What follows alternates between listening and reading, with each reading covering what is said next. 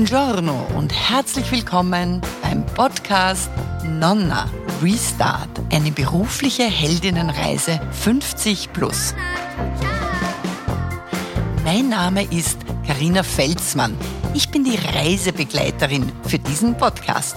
Schön, dass du heute hier bist.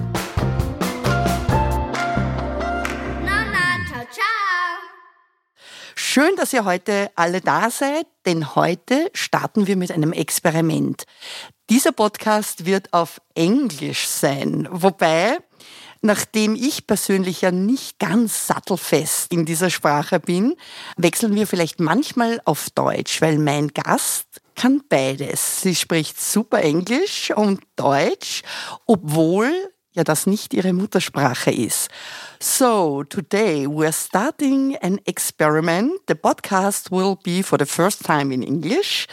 And since I'm not completely fluent, we will switch to German from time to time because my guest today can do both. Also, she prefers English, even though it's not her native language. Und bevor wir jetzt starten, noch eine Anmerkung, weil in den vorhergehenden Interviews wurde ich mehrfach, wie soll ich sagen, darauf aufmerksam gemacht oder das Statement ist gefallen, einfach tun. Just do it.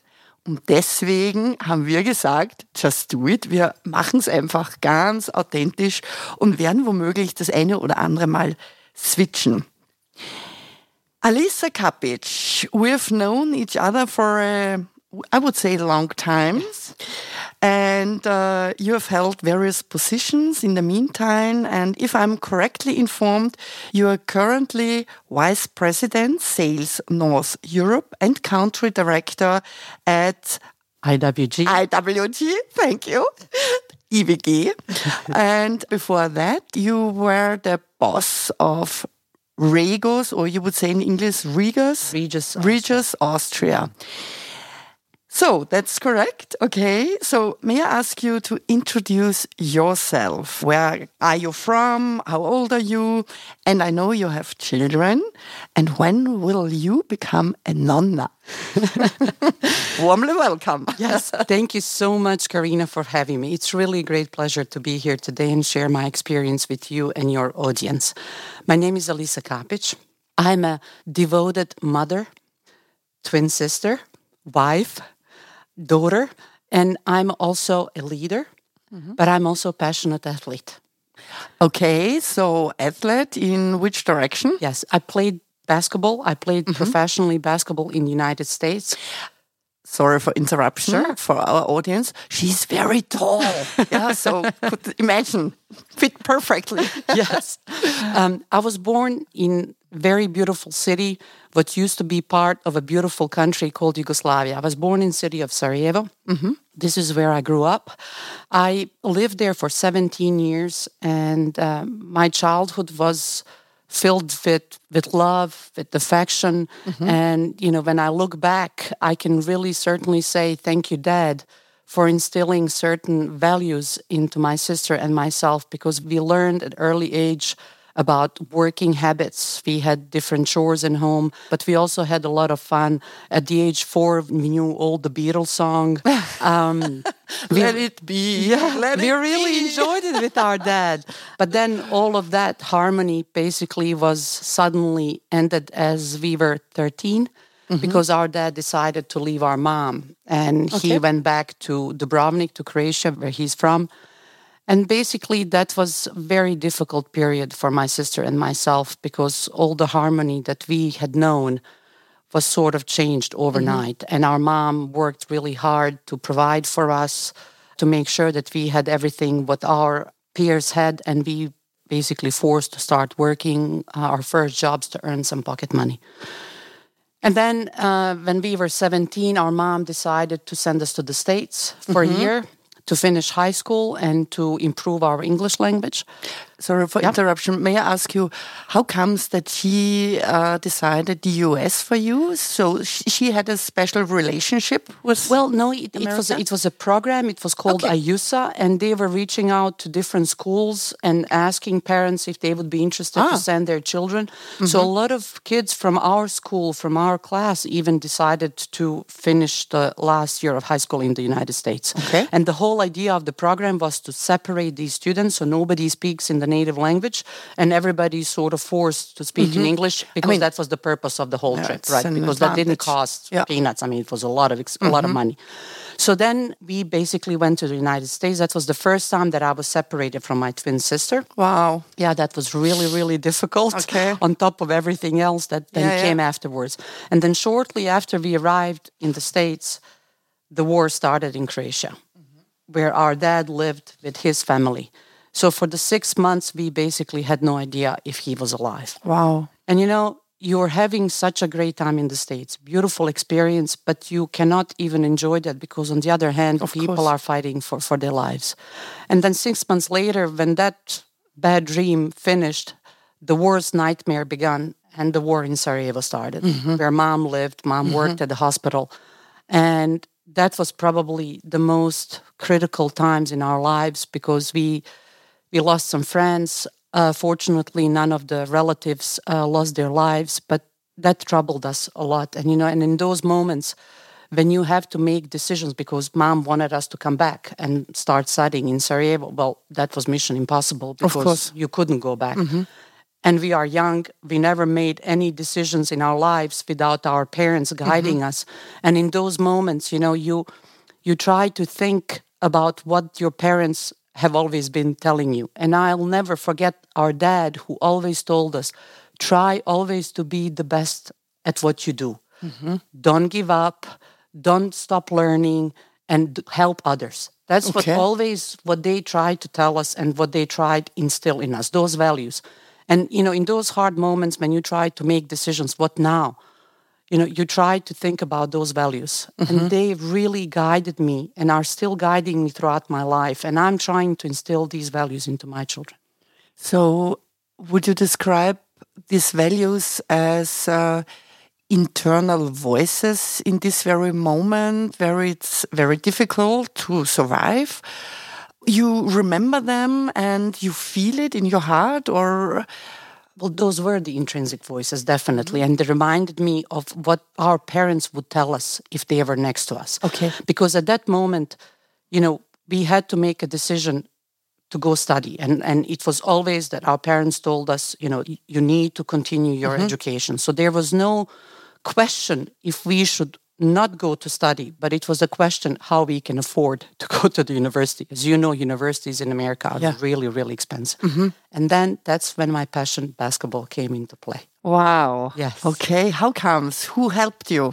well, my sister went to the coach at that uh, university and told him, I have a sister because I was in the state of Washington. My sister was in Mississippi. So my sister goes to this college and tells the coach, I have a sister who plays basketball. Could you please give her the scholarship? Really? This guy didn't even see me. And he said, We will give her the scholarship, but please don't disappoint me.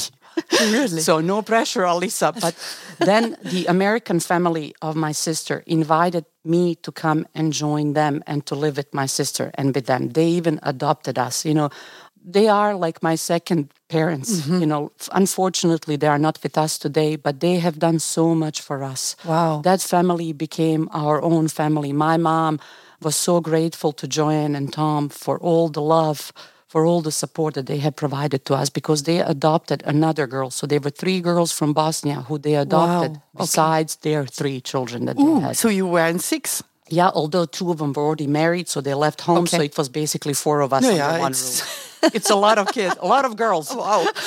okay. Yes. Girls. So I came Girls and only. I and I went Okay. to the practice, and the coach said, "You got it." Wow. And you know, it's it's one of those things. Again, going back to hard work, I always was competitive. I Mm-hmm. always wanted to be the best at what I do, and I didn't want to disappoint the coach. And I also didn't want to basically, you know, disappoint my sister who fought for me and got us the scholarship, got us the entrance into And behind them, your mom, your dad, Correct. and so on. But I guess uh, there were maybe some moments where it was not possible for you to be the best. Did you never lose? you know, if you think about game, beautiful game of basketball, you are working or playing with four other players. For me, the most important thing is when you step on that court, you mm-hmm. gotta give 120% because I have to look at myself in the mirror and say, did I do everything to mm-hmm. help my team win? If I did, then even if we lost, It's not the question. Exactly. Yeah, okay. Exactly. And you know, I was captain on my team, and I always tried to basically instill this. We all have to be our best on that court. Mm-hmm. And whatever happens, happens. But mm-hmm. we have to make sure that we can say we tried our best. Can imagine that this attitude is also helpful in business life, isn't it? Oh, absolutely. Yeah, so- Basketball taught me so, So much, much. dear Karina. Mm-hmm. Yeah. Mm-hmm. First of all, the importance of team, of teamwork. And this mm-hmm. is really what where I put so much focus on. You know, I have been working for IWG for almost 19 years. And if I can say that I'm proud of something, this is basically that we instill this team spirit. Because team should always come 1st You know, we have 55 different personalities in our team, but team is number one. Mm-hmm. And our job, I always say, should be that we help each other be better, because only then we can meet meet the targets. Mm-hmm. Understood. Maybe to understand a little bit more your daily life, your business life. So, could you describe wh- what are you doing every day? Yes, and you know it's really interesting because I've been working for the same company for almost 19 years, and nowadays, yeah, mm-hmm. you don't find too many people who have been with a mm-hmm. certain company for so long. And now, and I'm always asked, well, you know, how did you manage to stay there for that for that long? I've had a fantastic journey. You know, I always say there was not a one single day in my career that was the same as the previous one. It's such a dynamic environment, an environment you can certainly develop yourself professionally and personally. So, today, as a country director for Austria and sales vice president for Europe North, I look after 12 countries. Mm-hmm. So, I have 11 direct reports, and I always start my day with sort of daily um, you know, check-in call just to make sure we are all at work and we know what is the agenda for the day. And I have a lot of one-to-ones because I do manage remotely. Right? I can meet with my team here in Vienna, but for the other countries, we are relying on teams, on the technology to, to do that. So I do that. I love meeting with customers. Whenever I go to a center, I always try to meet with some customers just to check on them to see if we are delivering what they are expecting. And I always like to sit at the reception and spend a few minutes at the reception just to see. That's clever. That's Yeah, very just, clever. Just to check the temperature. Maybe you can describe us a little bit what uh, your company is doing. So maybe somebody knows not exactly about uh, former Regus and now IWG. Yeah. Sure. So IWG stands for International Workplace Group, and the reason we changed the name uh, a few years back is that we started acquiring different brands. Mm-hmm. So we were known for Regus. Regus was Yes. the only brand. Regus was the company, basically. And then as we started adding on other brands, we had to change the name, right? Mm-hmm. So now it's the umbrella The company. umbrella, yeah, Yeah, yeah. IWG. Mm-hmm. And under this umbrella, we are operating different brands. In Austria, it's, you, it's Regus and Spaces. So what does IWG do? We are the world largest provider of flexible hybrid workspace solutions. So we help millions of people, 8 million people, uh, to be correct. We help millions of people have a great day at work. We want them to have different possibilities to work where, when, and from where they want to work from. So they, we want them to focus on their core business and we provide them with fantastic infrastructure yeah. yeah. whether they need it for a day mm-hmm. for a month for two years and so on so we we offer different flexible office solutions Yeah, so I could have an office for five hours or five months, and I Two you yeah okay, and you can provide scale everything. up. Yeah, You know, if you Okay. need, you know, if you're if if the business is growing, you're adding on uh, Mm-hmm. new employees. We can definitely offer you different space. Then, if you say, well, this particular location is not good for me, I would like to change the location. Mm-hmm. We have 22 centers in Austria, 4,000 worldwide. Wow, yeah. So you know, our customers basically have access to all of our locations Mm-hmm. worldwide. I can imagine this uh, value of flexibility is very important these days. Who knows what's coming tomorrow? And uh, therefore, it might be an interesting option for the business market. Yeah. Yeah, and you know we've been we've been in business for over thirty years, and Yeah. we've been trying to preach about flexibility. And if anything positive came out of Corona, is the fact that Yeah. everybody talks about hybrid working nowadays. Yeah, that's that's true. the That's true. challenge that companies have nowadays is how do we implement this hybrid working in our Mm-hmm. organizations and this is basically what we are helping with It's another culture mindset. Mindset. Yeah. So Trust. Yeah, trust. Big question. absolutely I have a lot of trust that you managed so many things. But um, okay, you told us about the difficult situation um, to to go from one country to the another country and to have these experience then on good one on the one hand, but uh, if you think at home on the other hand, and if you think about your professional life, uh, what was the biggest hurdle? Hürde.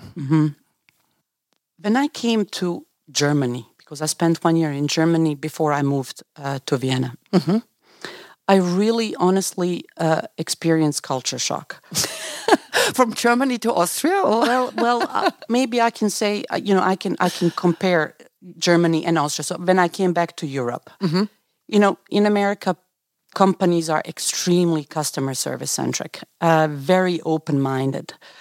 When I came here, customer service almost didn't exist. So my task was to try to instill that we are here because of our customers. Our customers are our priority number one. My priority are our employees, but our employees' priority are our mm-hmm. customers. And I'm really proud that we have, you know, there's always room for improvement, but we are doing a really good job because Austria is always one of the best countries when it comes to the NPS Net Promoter Score on our global scale, and we are always always on the top five. So I'm really proud of that. Maybe you want to explain this sort of score. Not everybody of the audience might know about it. Yeah, so many global companies are measured on this NPS Net Promoter Score. And it is to measure basically, it is the feedback you get directly from your customers mm-hmm. On the services that you are delivering, how well are you doing, and so on. And Austria is really doing a great job on that. Mm-hmm. And I'm so proud of my team that we are basically out of 120 countries, we are always in top five. So this is really great achievement for us. So when I came here, my goal was okay, my German was really not not that good, but I wanted to show people that I'm trying to learn their language. Mm-hmm. And I thought that they should respect me for that. Yeah. But I didn't experience that. Right? I really experienced that I was not given any respect because I didn't speak the language perfectly. Really? And that Wow. was so demotivating for me, Karina. Of course. I, I, I really honestly felt really bad. I'm like, but I came home to my husband and I'm like, I can't believe, you know, I'm trying my best. And, you know, and, and they, they tell me basically that I don't speak the language and so on. And my husband said, well, why don't you try, you know, to mix it with English? Mm-hmm. I said, okay, well, let me try to do that. And then the next meeting, basically, I came and I said something in English and then I switched to German. And then the gentleman said, ah, aber ihr Deutsch ist viel besser als mein Englisch. Wir können das auf Deutsch machen. And I'm like, yes. How a good strategy. there you go. So I broke those barriers and gave me a little bit boost you of are confidence. international. There's the competence. I could switch from Yes. English, perfect speaking, to German or what else. Yeah. But you know, those are the moments where Wow. you tell mm-hmm. yourself, well, nothing is going to basically push me down. You know, mm-hmm. I'm here on the mission and mm-hmm. nothing is impossible. I'm going to perfect that language. I'm going to work on it, you know, and this is basically, again, going back to those values, you know, never give up. Never give up. You know, playing mm-hmm. basketball, keep working hard, you know, success is inevitable. Interesting, but such a good strategy. I never thought about it. I need to give credit to my husband. you should. You should. Okay, next time I will start speaking in French or Italian. I mean, I'm not perfect, but at least maybe I could impress somebody. I'll take that with me. Thank you. So, and if you look back concerning your education, your training, um, what sort of education uh, or which school did you attend? Yeah. So I went to, to university, Christian Brothers University, which was a private school in America in Memphis, Tennessee, and I studied economy basically. Um, Economy, yes. yeah. So I'm, I, I, I studied that. Then I started my master's, which I unfortunately never finished. Uh, Never give up. Never, never give up. Yeah, exactly. But you know, I'm thinking today, could I benefit from completing the master's degree? I don't think so because master's is sort of a lot of practical work, and I have almost 30 years of that. You know, done, and I'm yeah. thinking, is there anything else that I could do which could contribute to somebody else? You know, I'm very devoted to my children. I have two boys, 20 and 15. and guess what? They are both passionate basketball players. Really? And guess what? They're very tall. They're very tall. So the, the older one, the, the 20 years old, is two meter three. wow. and the younger one, the 15 year old, is 197 already. Okay. So they both play basketball. And the mm-hmm. older one, you will not believe, following mother's footsteps, got a full ride scholarship to play basketball and study in America. So Really? he's currently in Florida. I'm so proud of him. Wow. You know, and I use I, I use him as an example that nothing is impossible if you love what you're doing. Because Norton had a huge setback a few years ago. He Okay. had a bad injury. He had to have two knee surgeries. Oh. And I will never forget, he never complained, dear Karina. For the entire summer, that kid had that machine where you had to exercise your knee every day for eight hours he was doing that machine and he was back within six months on that court they won the national championship in austria that year and it's like amazing you mm-hmm. know he put so much work into the last 13 years of his basketball career. He earned this. You know he earned to get a full ride scholarship and play basketball. He didn't go out on the weekends with his with his Friends kids friends. You know he basically was in the gym and playing basketball. Maybe he learned from his mom, never give up. Good yeah. and and follow your passion basically Follow your passion. follow your passion. And uh, there are some values and uh, absolutely. Yeah. you know there's no there is no better confirmation for me as a parent because as a parent you always try to do the best for your kids right Mm-hmm, of course. we will make mistakes on the way but we, we don't do it purposely of course. you know we, we Mm-hmm. learn as we go but if i can say when norton's coach called me from the states to tell me one thing i can tell you he as a player is a great player but what is more important to me is that he is a good human being and well done on raising a good. Yeah, that good, good sounds human. great, and yeah. to me this is the best confirmation and these are the values again Mm-hmm. you know treat others the way you want to be treated to me Mm-hmm. this is something that it doesn't matter what title you have doesn't matter what position you we are humans we are on the same level Yeah, and we're not perfect, yeah. and we are not we are We're far not- from it oh, and that's and by the way your english is perfect so funny. Uh, have to concentrate uh, to find the right words and phrases. What won't I ask you else? Because if I listen to you and how long you stay already with your company and uh, how I can feel your passion with your team and what you're doing and each day these calls and so on, do you have the impression that you live already your, how can we uh, describe? In German, I would say Berufung.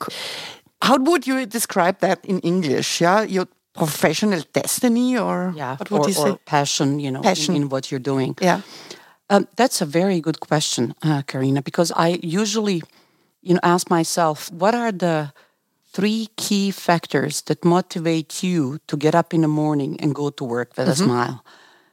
And I always say it's the people I work with, yeah, yeah, it's the customers we help, and it's basically the product, the solution, the value mm-hmm. proposition, what we do, and I love it. You love if it, we okay. can help companies mm-hmm. basically to be successful and to provide them professional workspace, no matter where they are in all the over world, the world. Mm-hmm. wow, that's mm-hmm. fantastic. But you know, on the other hand side, now that I turned fifty, Yeah, yeah, Right? yeah. Congrats. you start thinking, okay, you know, what else can you do? When I was in the States, I did a lot of charity works. I I worked for International Heart Foundation. I translated for them, and I also worked for the Catholic Refugee Charity Organization. I did March of Dimes, you know, a lot of different charities, and I really, really enjoyed that. For some reason, that sort of was put on a side when I came here, but I want to sort of go back to that. I also want to get more involved with basketball and sports in Austria. Mm-hmm. I want to help young girls to find passion in sports because it's not only that they are physically active, but they are learning so much. And what they learn playing sports, especially team sports, will guide them throughout their whole life. Mm-hmm. And what I learned from basketball, I actually try to live that not only. We have the impression, yeah? Yeah. Yeah. So that's really amazing. And So sort what of I would like. coach. So- Yes. Yeah. Yes. Okay. And I'm uh-huh. we as a company we are partnering with Female Factor. Female Factor is a global organization. Um, and we are now, or I am entering into the mentoring program to work with younger women who want to excel in their career but Okay. need a little bit of guidance. So I'm really looking forward to that because I can share my experience and maybe you know if if a one person learns something from it, then I did a good job. Yeah, of course, of course. I mean, I think the advantage is, I mean, I'm much older than you, so I can say this from my point of view. The advantage is that we can share many stories. I mean, there are so many moments in our life uh, where we had to learn or where we had to make decisions, either good or bad, but we have stories to tell, haven't we? Yeah. Absolutely. And you know, exactly. If we can share how we made those decisions, Yeah. maybe it will help them. Not that we will tell them what Yeah, decision to yeah. make, but at least to guide them in the right direction. And what would be the next step for your further career being a coach on the Sportal branch? Yeah. Well, you never know what tomorrow will bring. There are certain things, like I mentioned, you know, being a mentor, maybe getting involved with Austrian basketball and see, you know, where that takes me. I'm also spending a lot of time working on myself to become a better leader, reading a lot, you know, going through different coaching sessions. So I don't know. I'm just excited about the future. And I'm really, you know, it was interesting when I turned 50, all of these new ideas started coming in. I said, well, welcome to the 50. okay. Maybe you will hear the call of adventure in another direction. Who knows? Exactly. Yeah. You never know. So I and I guess uh, the whole audience uh, wish you all the best for your further career, for your family, for whatever is coming. And we are very happy that you share your sunshine with us. All the best. Thank, you. Thank you so much. It was a pleasure to be here today and to share my story with you and your audience. Thank you. And all the best to you, my dear Karina. Thank you. Ciao. Liebe Hörerinnen und Hörer des Nonna Podcasts, ich hoffe, ihr habt den einen oder anderen interessanten Moment in dieser Episode erlebt. Nächste Woche am Freitag früh hören wir uns gerne wieder. Und inzwischen wünsche ich euch eine feine Woche und schickt mir gerne auch euer Feedback und eure Anregungen. Ciao!